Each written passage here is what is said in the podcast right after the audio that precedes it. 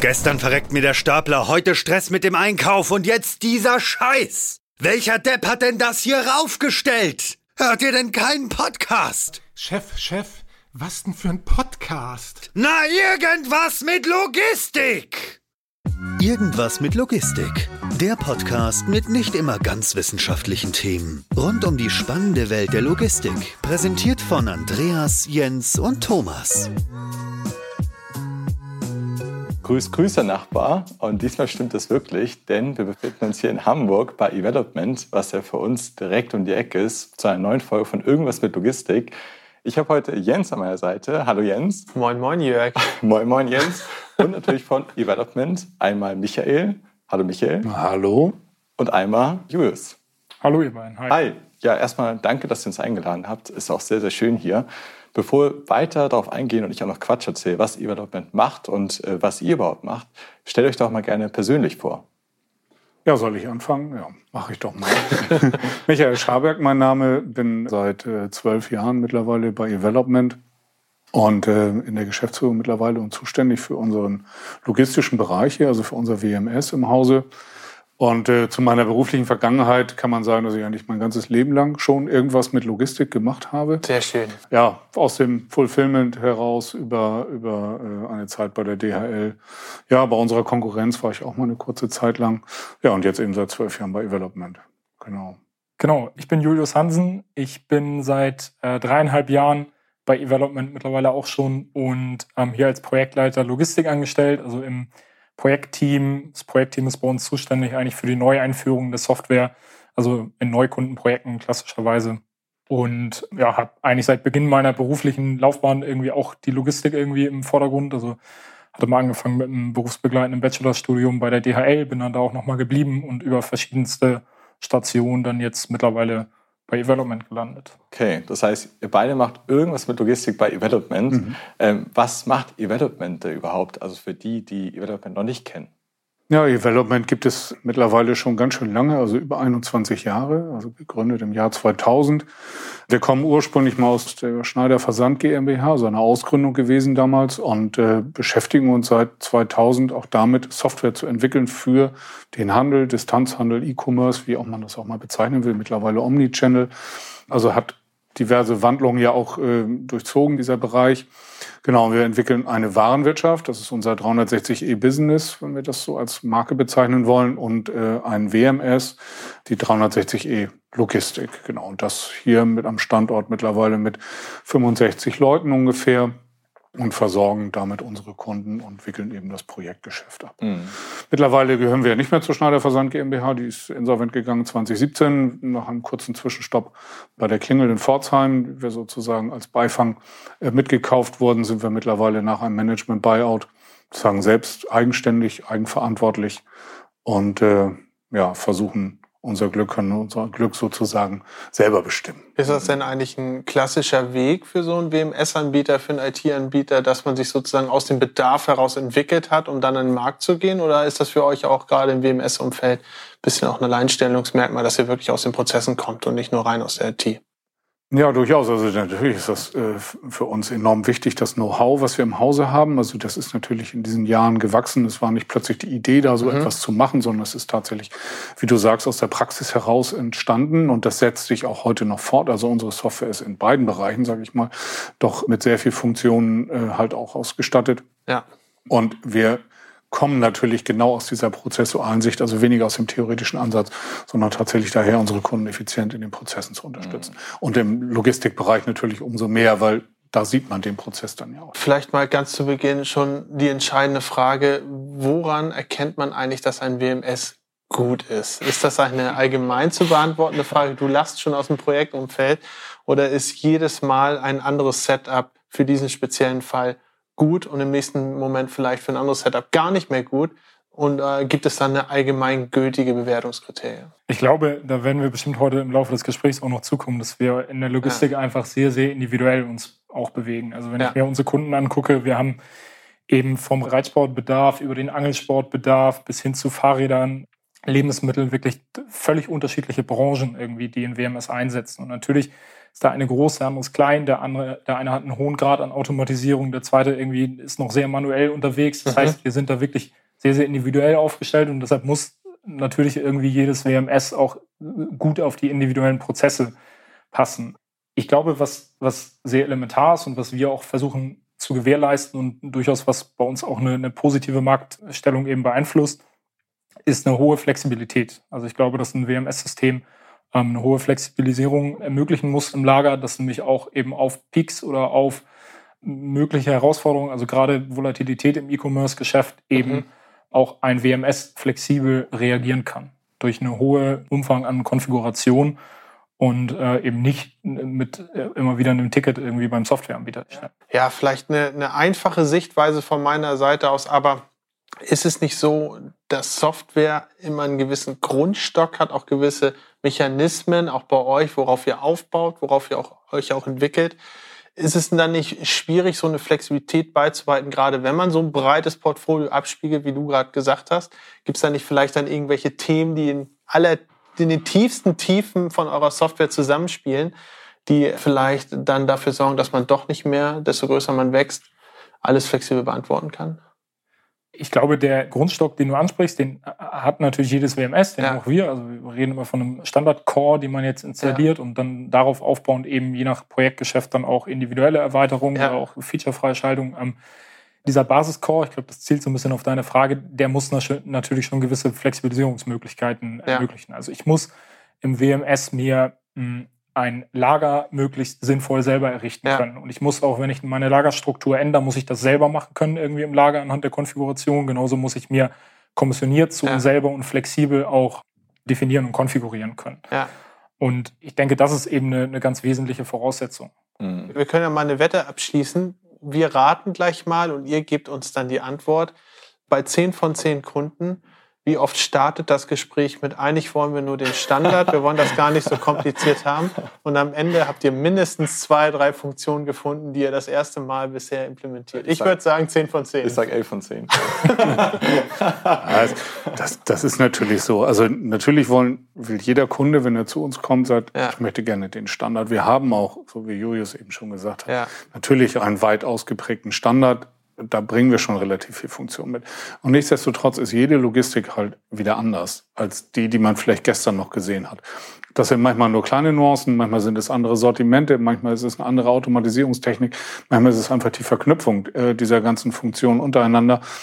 Und natürlich findet man auch immer Anpassungen, ob das in Schnittstellen sind, äh, ob das in der Anwendung von Subsystemen ist oder auch in irgendwelchen ja. Prozessen selbst ein einfaches Etikett oder irgendwo ein Beleg, der irgendwo erstellt wird, bringt natürlich mhm. irgendwie Anpassungsbedarf mit ja. sich. Also man sieht das ja jetzt auch ein bisschen öfter. Ich hatte es jetzt auch zum ersten Mal so richtig gesehen, dass halt auch ein ja, WMS als Produkt verkauft wurde. Äh, wie steht ihr dazu? Es hat natürlich seine Vorteile, ihr habt auch von dieser Core-Funktion gesprochen. Natürlich, wenn man die größtmöglich abdeckt, dann hat man äh, natürlich viel Leerkapazität auf der einen Seite, aber man hat auch viele Standards auf der anderen Seite, die ja auch Qualität, Kostensenkung und so weiter und so fort äh, ja, versprechen. Wie steht ihr dazu? Also der Produktgedanke ist bei uns natürlich auch da. Also immer so der Wunsch, wir haben ein Produkt und das nimmt man, man verkauft es, der Kunde installiert es, man berät ihn noch ein bisschen bei der Einrichtung und dann läuft das für sich alleine. Ich glaube, wir sind da auch relativ nah dran, denn wir haben sozusagen eine Codebasis, also wir haben ein Release für alle Kunden. Das heißt, das, was der Kunde A hat, deckt sich von der Basis her mit dem, was auch der Kunde B hat und den Rest featuren wir entsprechend frei, je mhm. nachdem, was wir dort brauchen. Natürlich können wir auf, diesem, auf dieser Pyramide dann oben auch individuelle Anpassungen dann entsprechend oben draufsetzen. Nichtsdestotrotz so wie ihr schon gesagt habt, es gibt eigentlich keinen Kunden, der genauso ist wie der andere. Von daher ist es natürlich immer wieder ein individuelles Projekt, was man durchführt. Man muss den Kunden bei so etwas auch beraten da stellen wir auch in den, da kann Julius vielleicht auch gleich noch etwas zu sagen, aber da stellen wir in, in, den Projekten halt immer wieder fest, dass der Kunde doch, wenn wir ihn sauber beraten und wenn er auch unsere Beratungsleistungen in Anspruch nimmt, dort sage ich mal auch das Budget nicht zu kurz hält in dem Bereich, sondern sich schon bewusst ist, dass wir seine Key-User einarbeiten müssen, dass wir denen zeigen, wie dieses äh, System funktioniert, dass er dann weniger Probleme hat hinterher, wenn den Echtbetrieb geht und in den Go Live geht. Das ist, glaube ich, ganz, ganz wichtig. Genau, darauf ergänzen einfach, ich glaube, dass der Weg vielleicht hin zu einem Produkt, was man sich selber irgendwie in der Vertriebsphase zusammenklicken kann, welche Bestandteile brauche ich irgendwie, das klappt dann, wenn ich irgendwie relativ homogene äh, Güter auch verschicke in meinem Lager. Aber ich habe eben in dem Moment, wo ich ein Fahrrad habe, habe ich einfach schon einen elementar anderen Logistikprozess. Wie breit sollte das Produktportfolio sein, was man da anbieten soll? Ja. Und ich würde gerne noch einmal, Michael hat es gerade eben angedeutet, ich glaube auch, das ganz Entscheidende, was viele auch in einem Projektgeschäft eben häufig vernachlässigen oder die, die Prio nicht so sehen, ist einfach dieser enorme Change-Prozess, der da stattfindet. Also ich habe selbst im kleinen Logistiklager sind äh, mindestens 100 Mitarbeiter irgendwie, die müssen mitgenommen werden. Und das ist wirklich etwas, wo, wo wir auch, jetzt kann man sagen, das ist eigentlich nicht eure Aufgabe als Softwareanbieter, aber wir sind nun die, die irgendwie Projektgeschäft äh, tagtäglich machen. Und wir sehen das häufig als unsere Aufgabe, ähm, darauf auch hinzuweisen, irgendwie, ihr braucht fähige Key-User, ihr braucht einfach eine Einbindung der Mitarbeiter ähm, schon zu einem rechtzeitigen Zeitpunkt. Und das versuchen wir natürlich auch ganz intensiv durch, durch Schulung zu begleiten. Und wir merken immer wieder, eine erfolgreiche Inbetriebnahme steht und fällt einfach mit der, der Befähigung der Mitarbeiter. Also nicht erst zum Inbetriebnahmezeitpunkt, sondern schon davor. Und das ist ein ganz klares Argument, was aus meiner Sicht gegen ein Produktgeschäft mhm. eben spricht, weil ja. das zu kurz kommen würde. Finde ich ein interessanter Ansatz, äh, Julius. Ich würde auch gerne die Frage nochmal direkt nachschießen. Deinem täglichen Doing, wie viel Prozent, vielleicht auch bei einem erfolgreichen Projekt, ist eigentlich wirklich das technische Know-how, die technischen Funktionalitäten und wie viel ist nämlich genau auch dieses Projektmanagement, beispielsweise die richtigen Leute zur richtigen Zeit am richtigen Platz am Tisch zu haben, die auch zu befähigen, ihren Beitrag zu leisten, auch dafür zu sorgen, wenn eine Pflichtenheftphase vielleicht auch mal etwas länger dauert oder zwei, drei extra Runden hat, nicht zum Ende hin, wenn es gerade am wichtigsten wird, bevor man so etwas absegnet, die Leute äh, auch zu verlieren, ja, dass sie sich vielleicht zum zehnten Mal 80 Seiten durchlesen sollen, auch wenn das ein sehr wichtiger Prozess ist. Also wie würdest du das aufteilen? Bist du eher technisch? Bist du eher Projektmanagement? Eher eine Art äh, Kommunikationsconsultant? Wie teilt sich das denn eigentlich so auf im täglichen Doing? Das ist eine sehr, sehr spannende Frage. Ich kann da ja mal ganz kurz von vor drei Jahren, als ich bei Development angefangen habe, erzählen. du hast dich auf eine ganz andere Stelle beworben.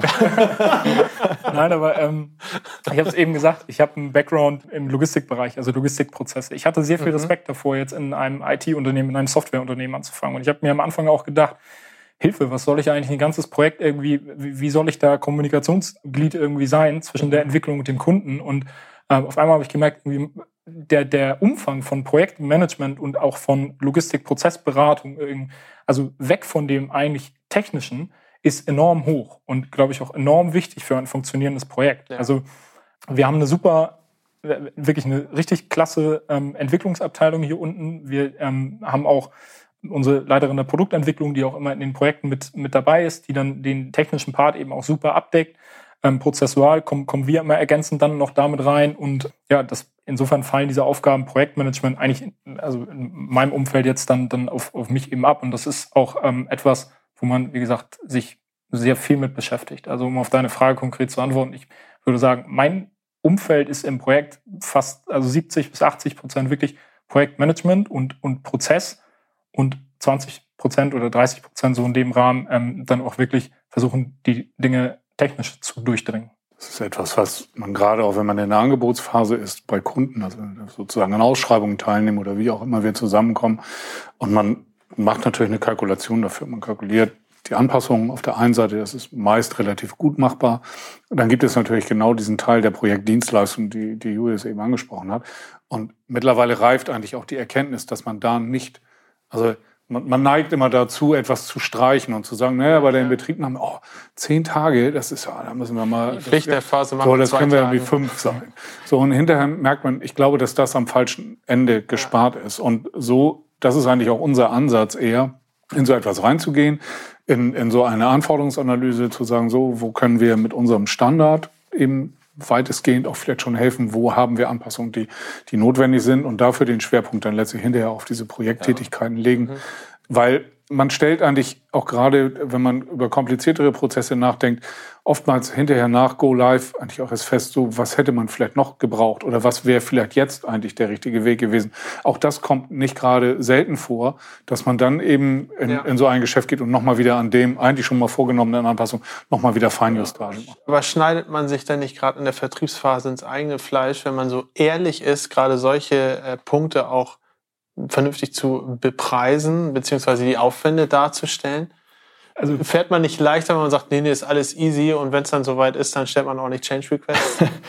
Ich denke, so ein ziemlicher Seiltanz. Das ist, das, das ist natürlich ist das der Punkt. Man, manchmal denkt man, also klar, die Kunden sagen dann, wir vergleichen das und wenn jemand eben dann nur zwei Tage hingeschrieben hat und warum habt ihr denn zehn, dann ist das natürlich ein Delta. Also wenn man jemanden hat, der ihn dabei unterstützt, also wenn in diesen Projekten ein Berater drin ist, dann weiß er das schon zu werten, weil er natürlich diese, die Projekte äh, auch kennt und weiß, wie die ablaufen. Wenn es eben nur ein Kontakt zwischen uns und dem Kunden ist, dann ist es schon eine argumentative Sache. Oder halt auch die Referenz bei Bestandskunden, die mhm. dann sagen, ja, da kannst du ruhig vertrauen, das funktioniert schon so. Mhm. Das merken wir deshalb kann jeder Interessent bei uns natürlich auch entweder Referenzbesuche oder auch Calls vornehmen, unsere Kunden und das eigentlich auch mit jedem Kunden. Mhm. Es ist tatsächlich ein sehr, sehr spannender Punkt, weil ich, ich habe das Gefühl, dass viele Kunden das wirklich vernachlässigen auch, beziehungsweise irgendwie die Prio auch am Anfang nicht so sehen und dann eigentlich die Projekttage, die kalkuliert sind, immer auf die Entwicklungszeit beziehen. Und ja merken wir mal wieder eine ausgedehnte, eine ausgiebige Workshop-Phase. Auch gerne mal einen Workshop, vielleicht zu viel. Das wäre so gut. Das wäre so gut, wenn man dieses Budget auch gemeinsam vereinbart hat, weil man einfach in Ruhe und wirklich durchdacht über die Prozesse reden kann. Das holt dich irgendwie immer in der Betriebnahme wieder ein. Ja. Weil auf einmal irgendwie ein Geschoss entdeckt wird, äh, das Untergeschoss irgendwie, wo keiner gerne drüber gesprochen hat vorher und äh, ach ja, da muss es auch ein Prozess ja. Aber die Krux ist ja, dass genau auch unsere Aufgabe es ja ist und eure Aufgabe das ist, das zu kommunizieren. Oft geschieht dies ja nicht durch böse Absicht, sondern weil man so ein Projekt vielleicht alle zehn Jahre mal macht oder einen noch längeren schleifen. Und manchmal tendiert man ein bisschen zu, ich glaube, das geht Jörg, dir und mir ja auch manchmal so, man setzt manchmal sehr viel voraus und denkt sich, das ist doch alles klar. Ne? Aber, aber ist es halt oft nicht, weil gerade Logistikprojekte, sei es jetzt Intralogistik, aber auch Logistik-IT, das kommt ja für viele Firmen nur in sehr, sehr großen Abständen mal zum Tragen. Und woher soll man das denn wissen? Ist, muss man ja auch gar nicht. Dafür hat man dann ja gute Partner, die einem dann dazu abholen. Und deswegen sind wir wieder beim Kommunikationsthema.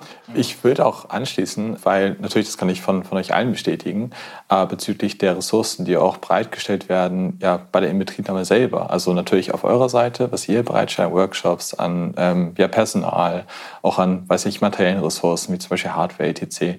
Äh, wie groß muss meine Inhouse-Abteilung jetzt aus Anwendersicht eben auch sein für ein bestimmtes Projekt? Also ich muss ja eben Key-User auch im Standort haben. Ich muss vielleicht selber auch ein bisschen ein paar Schnittstellen entwickeln zu meinem ERP. Was schlagt ihr davor, wie man da, ja, welchen Umfang von meiner Abteilung ich da bereitstellen muss? Einen konkreten Umfang an, an Köpfen kann man jetzt, hängt natürlich vom tatsächlichen Projekt ab, aber grundsätzlich sehen wir eigentlich zu, dass wir, also wir haben gerne einen vollverantwortlichen Projektleiter, der sozusagen die Kommunikation übernimmt, gerne auch täglich. Auf beiden Seiten? Auf beiden Seiten, genau. Also wir stellen jemanden bereit, also zum Beispiel Julius.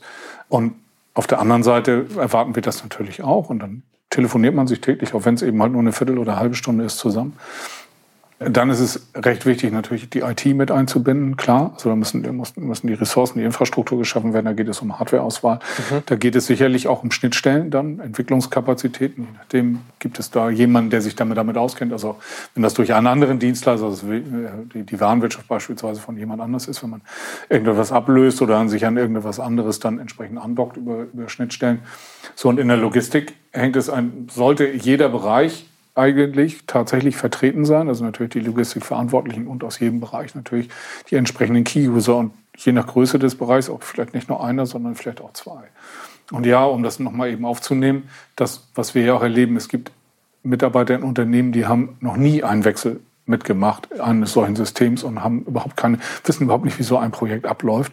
Und es geht ja immer von grob nach fein. Also man mhm. spezifiziert erstmal grob und am Ende ist es tatsächlich, es muss irgendwo die Lagerplätze gekennzeichnet werden, es muss eine Bestandsmigration gegeben, geben und diese ganzen Dinge. Und das ist für viele dann einfach, wird es auch unterschätzt in diesem mhm. Projekt. Inwiefern ist das auch so ein bisschen schwierig? Du hast es angesprochen, Michael, dass ähm, das manchmal gar nicht gemacht wurde. Ich kenne das aus Erfahrung, dass dann häufig zwei Sachen gleichzeitig stattfinden. Dass ein neuer Standort gesucht wird, dann wird auch ein neues WMS eingeführt und dann gibt es halt so diesen Big Bang. Häufig ist dann auch die Frage, okay, mache ich diesen Big Bang oder mache ich zwei Small Bangs? Ähm, was würdet ihr sagen? Ja, also wir sind eher also schon die Big Bang Theory? Menschen. Ja, really. es, es, ist ja so, wenn man an einem Standort jetzt ist und möchte sich verändern, das ist natürlich ein extremes Beispiel jetzt. Also ich baue irgendwo neu, also komplett neu. Und ich bilde erstmal das, was ich am jetzigen Standort Ort habe, ab. Also ob das Technik ist oder ob das auch eine Lagertopologie ist, die ich vielleicht neu auszeichnen muss. Da muss ich neue Etiketten kleben. Das ist ja auch nicht gerade mal in einem Tag gemacht. Bestandsmigration, neues System einführen, die Mitarbeiter damit hm, sozusagen schulen und das alles durchziehen. Und sicherlich so eine äh, so eine äh, Warmlaufphase brauche ich dann entsprechend auch noch. Und dann den nächsten Schritt zu machen, wieder umzuziehen, vielleicht mit neuer Technik, mit neuen Schnittstellen.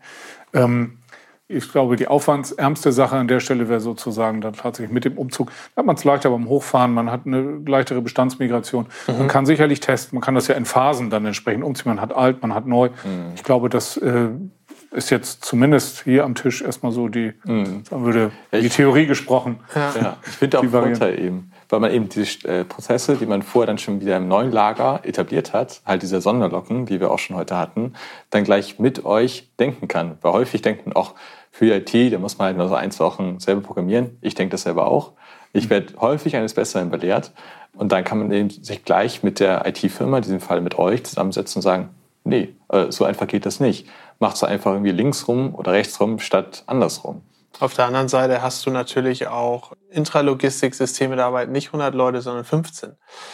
Und da fällt auch alles dann auf zwei, drei Personen, vielleicht auch nur auf eine einzige Person und vielleicht noch Geschäftsführung oder betriebswirtschaftliche Leitung und so weiter ab. Da ist das auch einfach ein Kappa-Thema. Kannst du dich nicht um alles gleichzeitig kümmern und dann ist der Big Bang manchmal auch nicht die beste Idee. Ich würde mal interessieren, ihr habt ja auch schon von Schnittstellen angefangen zu sprechen. Ähm, es gibt ja beispielsweise auch viele Warenwirtschaftssysteme. Viele haben ja auch, bevor man in ein WMS geht, sich vielleicht ein paar Module aufgebohrt, sich im Warenwirtschaftssystem ERP was gebastelt. Wie gesagt, es gibt ja auch große ERP-Anbieter, die eigene Warehouse-Management-Module haben und so weiter und so fort. Wenn es all das gibt und diese Firmen auch irgendwo immer existieren noch, was ist eigentlich wirklich der Vorteil von einem expliziten WMS-System? Warum sollte ich mich generell mit so einem speziellen System aufs Lager betrachtet auseinandersetzen?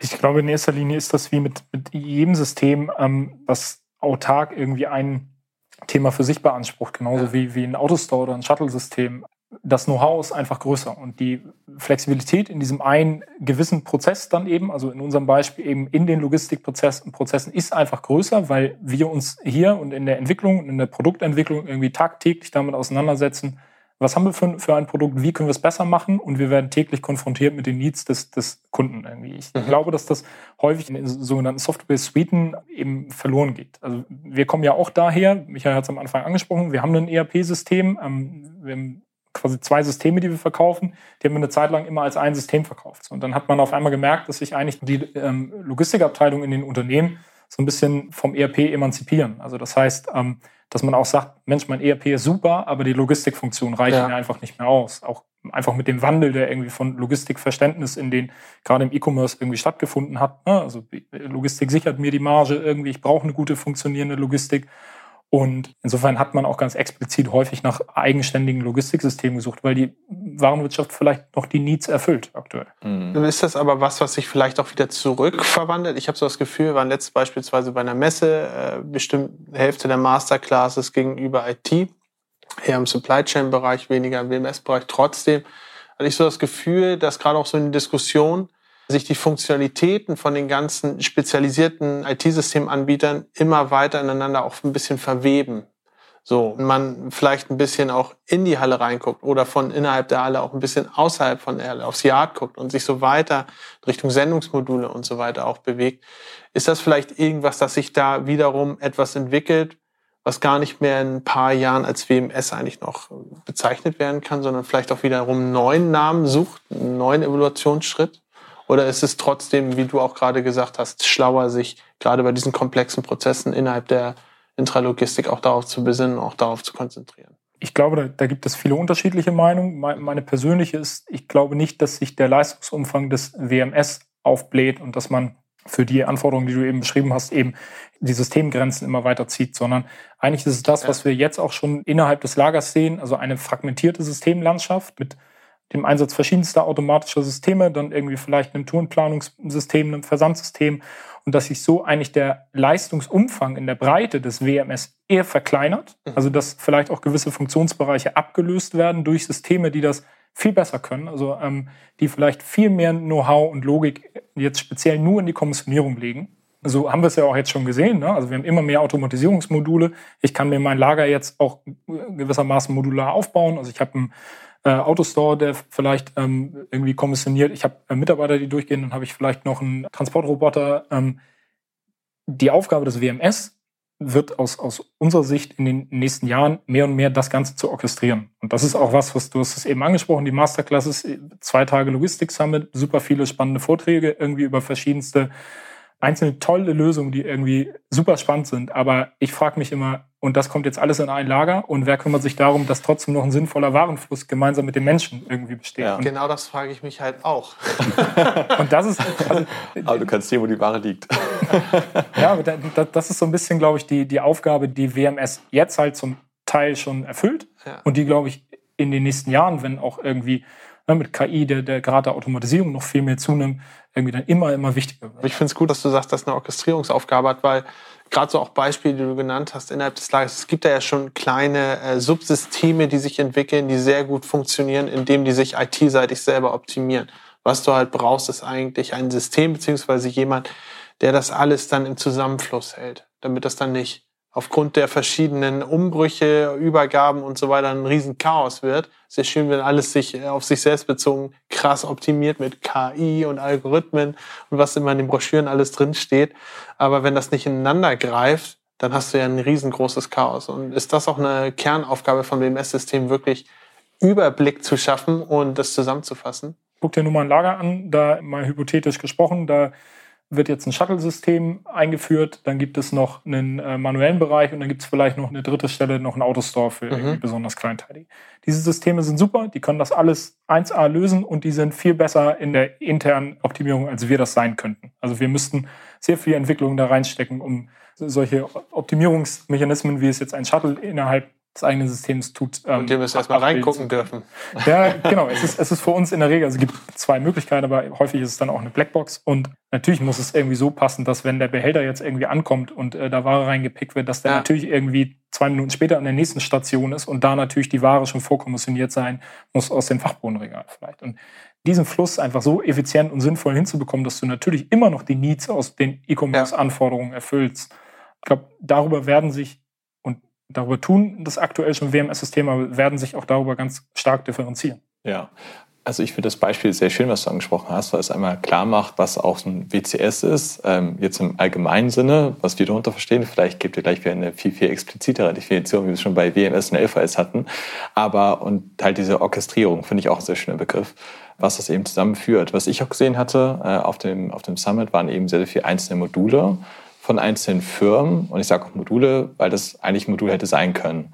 Inwiefern seht ihr das, dass über ja sehr, sehr vereinheitlichte Schnittstellen in den letzten Jahren auch einfacher angebunden werden kann, als es vielleicht vor 10, 15 Jahren war und dadurch eben auch so viele Systeme, Subsysteme entstehen? Auf jeden Fall. Also wir merken ja auch, dass wir eben, so Julius hat es eben gesagt, also Aufgaben auch rausverlagern oder eben halt Automatisierungstechniken oder so etwas anbinden, dass die Schnittstellen Technologie hat sich natürlich weiterentwickelt und mittlerweile versuchen wir halt in allen Projekten das eben servicebasiert umzusetzen, weil es eben von der Technik her einfacher ist und mhm. auch schneller ist. Das funktioniert schon relativ gut, klar. Ich würde gerne noch mal ein bisschen einen anderen Blickwinkel haben. Wir sind im Moment sehr groß unterwegs. Wir sind, reden auch viel über Automatisierung. Ähm, ich glaube, persönlich ist es aber so, dass viele auch in eher mittelständlerischen oder kleinen und mittelständlerischen Bereichen also auch einen sehr großen, vielleicht nicht einen größeren, aber auch einen sehr großen Benefit da, zu haben, äh, davon haben, über WMS-Systeme nachzudenken. Ich glaube, auch bei einem manuellen Lager kann es einen sehr, sehr großen Schritt bedeuten, ein WMS-System einzuführen und auch die Prozesse vernünftig zu orchestrieren. Wie seht ihr das?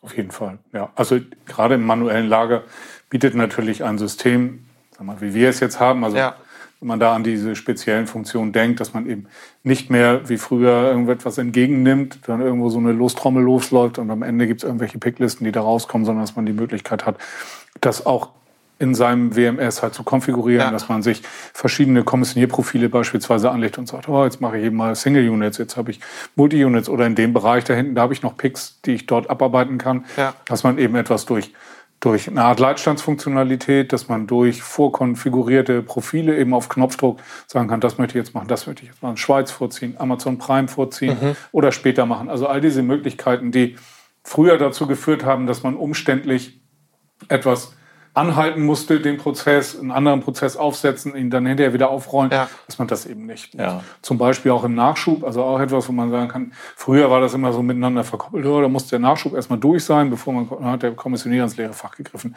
Das lösen wir einfach heute ganz anders, indem wir eben wissen, okay, dafür wird Nachschub gemacht, mhm. dann wartet das Ding eben so lange, bis der Nachschub fertig gemeldet ist. Online-Verarbeitung über PDAs oder Handhelds oder wie auch immer, was eigentlich setzen wir eigentlich mehr oder weniger heutzutage schon voraus, weil mhm. mit Etiketten kann man zwar immer noch arbeiten, aber das ist tatsächlich den Tag über dann meist noch so ein bisschen der Blindflug.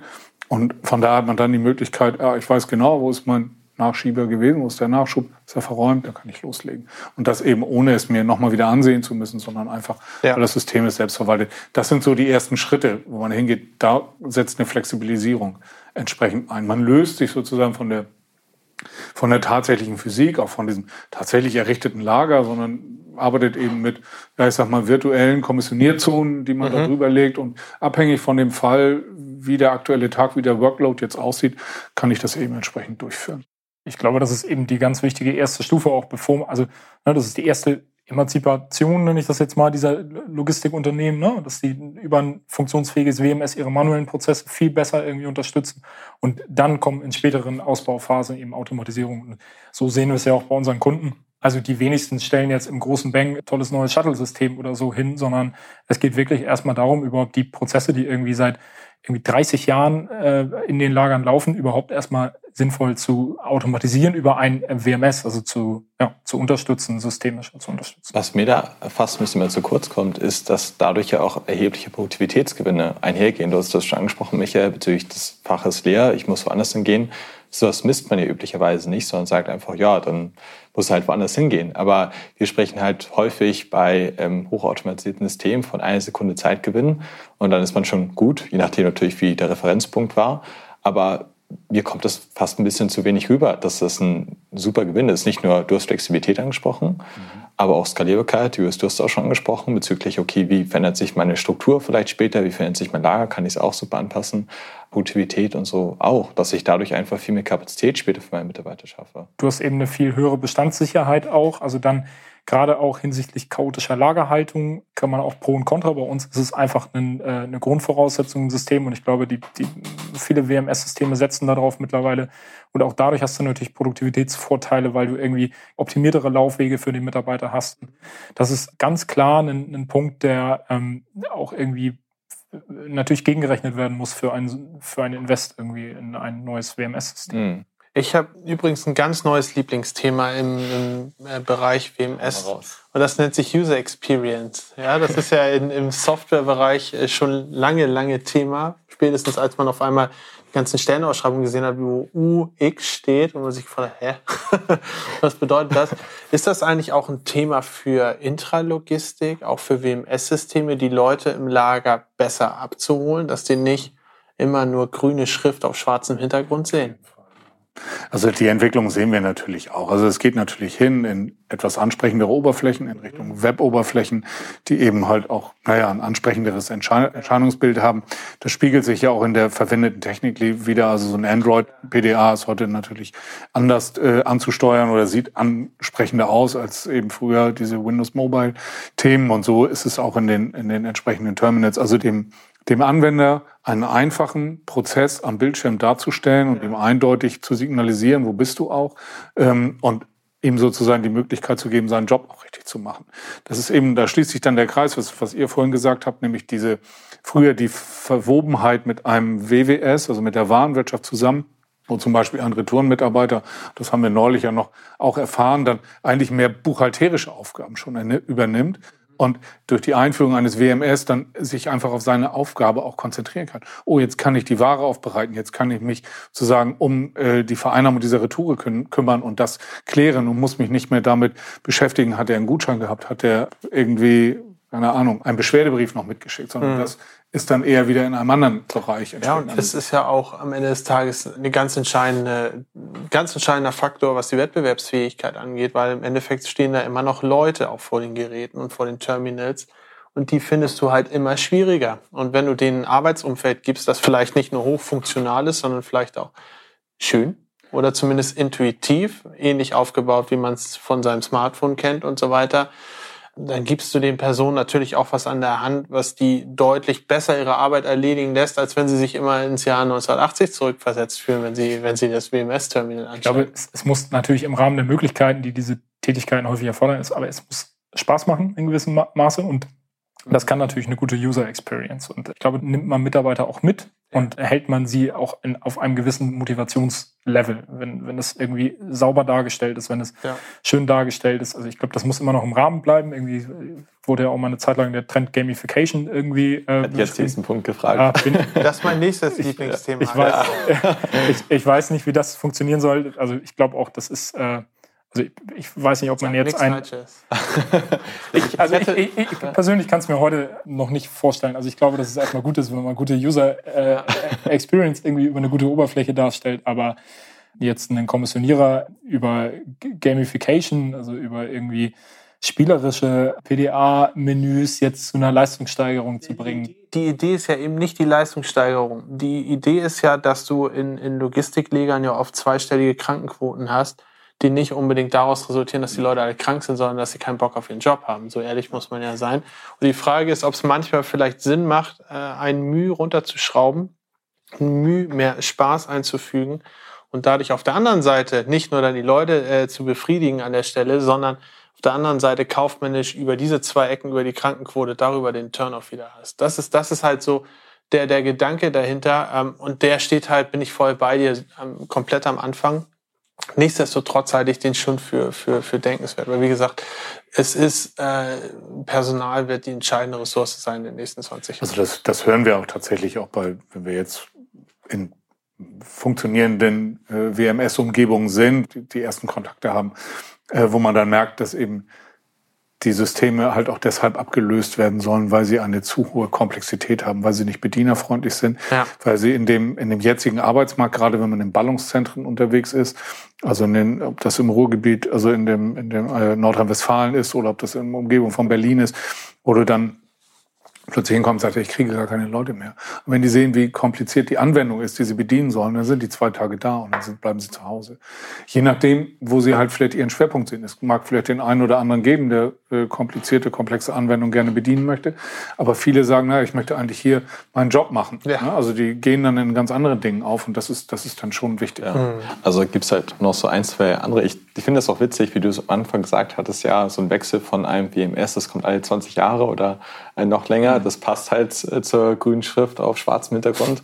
Aber zur Gamification auch. Ähm, wir kennen das auch. Also ein Picker wird teilweise nach zwei, drei Monaten ja, abgelöst. Die Verträge sind auch so kurzweilig, das muss man auch mal hervorheben. Einfach weil man auch ähm, ja, in solchen wirklich produktiven Betrieben weiß, dass die Leistung ein bisschen runtergeht. Gamification kann da eben auch ein Punkt sein, wo man Leistung ein bisschen höher hält.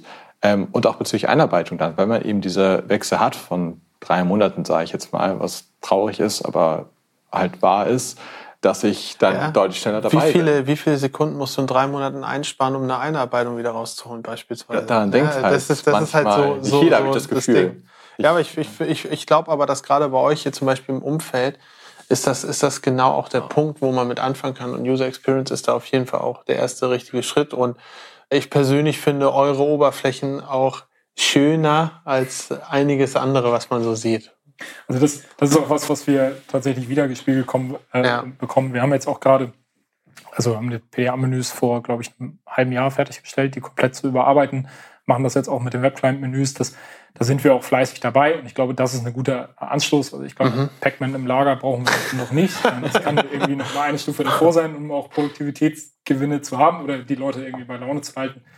Und ähm, das ist ja das Schöne, also Michael hat es auch gesagt, wir, wir versuchen ja ähm, über die 14-tägigen Release-Auslieferungen auch sicherzustellen, dass wir eben Änderungen an der Oberfläche oder, oder allgemein taugliche, standardtaugliche Änderungen in der Software auch jedem Kunden zur Verfügung stellen. Also das heißt, dieses Thema, was du angesprochen hast, alle 20 Jahre ein neues WMS, heißt nicht, ihr führt uns ein und dann habt ihr 20 Jahre die Oberflächen und äh, nach der Einführung die Sinnflut, ja. so, sondern ähm, das aktualisiert sich mit, wenn man den regelmäßig installiert. Das machen unsere Kunden in der Regel auch und dadurch gibt es auch immer wieder was Neues zu entdecken.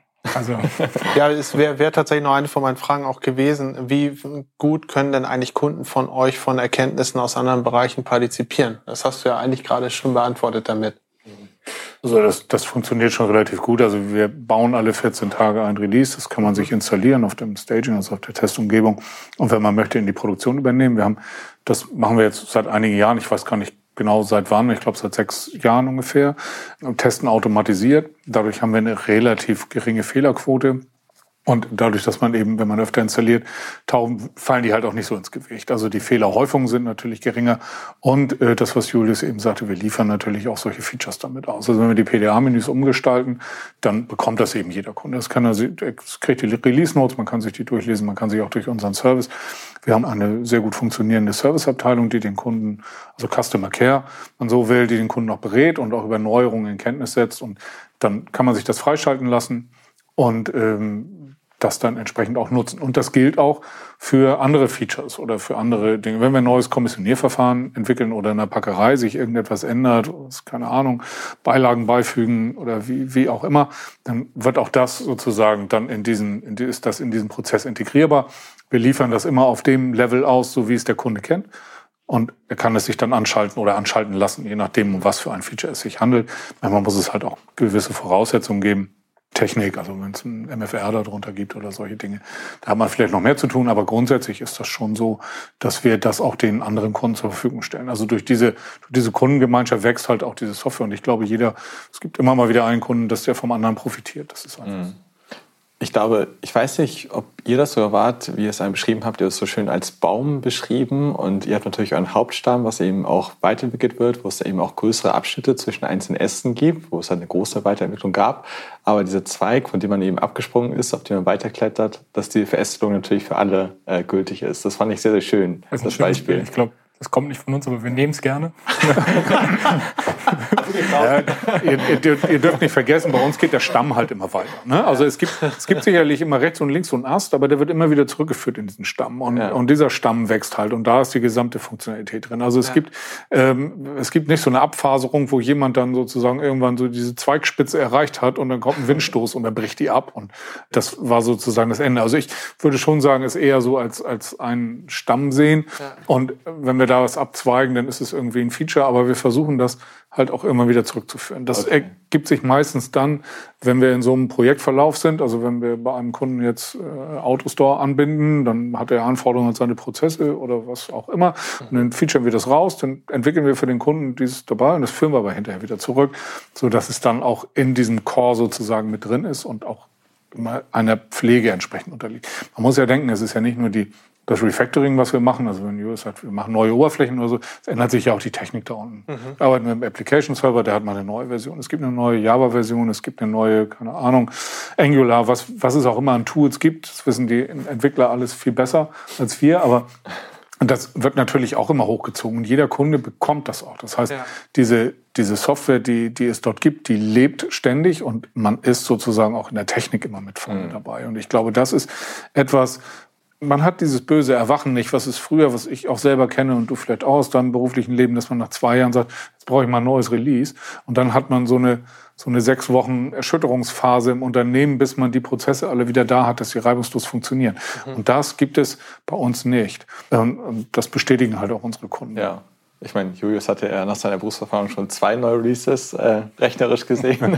Aber vielleicht so für den, für das Abschluss, oder für den Abschluss des Gespräches. Hm. Wir hatten jetzt diesen Baum, du hast ihn noch beschrieben, dass eben, äh, diese Baumart kenne ich nicht, die dann immer wieder hm. zurückgeht, aber dass eben ein fortlaufender Stamm ist.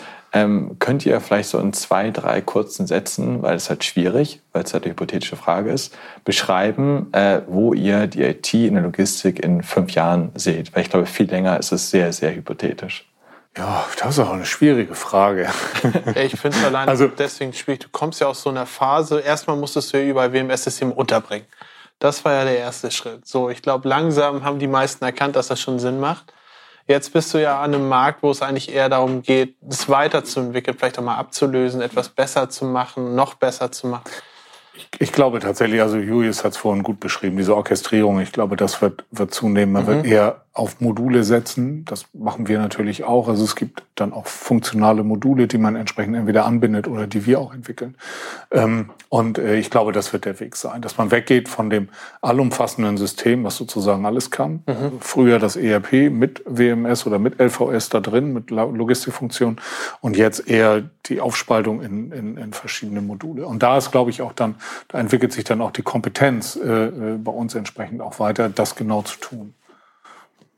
Genau, und das ist ja, das ist ja was, was, was auch irgendwie auf dem Summit jetzt wieder gespiegelt wurde oder so. Also der, der, der, Druck auf die Logistik auch, aufgrund eben demografischem Wandel, aufgrund von Kostendruck, aufgrund von Volatilität irgendwie im E-Commerce, der wird immer weiter zunehmen und ich glaube auch, dass der in fünf Jahren noch viel stärker zugenommen hat. Das heißt, ich glaube, in fünf Jahren haben auch die letzten Unternehmen verstanden und es gibt immer noch, glaube ich, nicht wenige, die die Bedeutung der Logistik noch nicht zu 100 Prozent verstanden haben. Also ich glaube, da ist wirklich noch, noch Luft. Ähm, das werden in fünf Jahren viel mehr Unternehmen verstanden haben und dann auch wirklich die Notwendigkeit sehen, ich brauche eine gute, ich brauche eine diversifizierte IT-Landschaft in der Logistik, ähm, um eben auch jetzt unternehmerisch ja, auf dem Markt bestehen zu können.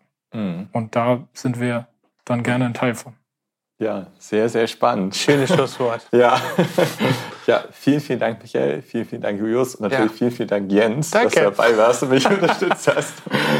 Ja. Und damit, äh, ja, wir sind gespannt. Wir sind gespannt auf Development und natürlich auf die nächste Folge von Irgendwas mit Logistik. Das war's. In fünf Jahren, wenn wir dann die Aussagen abgleichen. Die werden wir wir, wo wir abgleichen. gelandet Sehr sind. gerne. Ich, ich, ich wette, wir stehen dann alle mit dem Gameboy im Lager. Genau, ich werde auch Pac-Man dann spielen. Ja, sehr schön. Wir Dürfen denken da mal drüber nach. Vielen. Dank an euch, Danke dass euch. ihr da Danke. wart.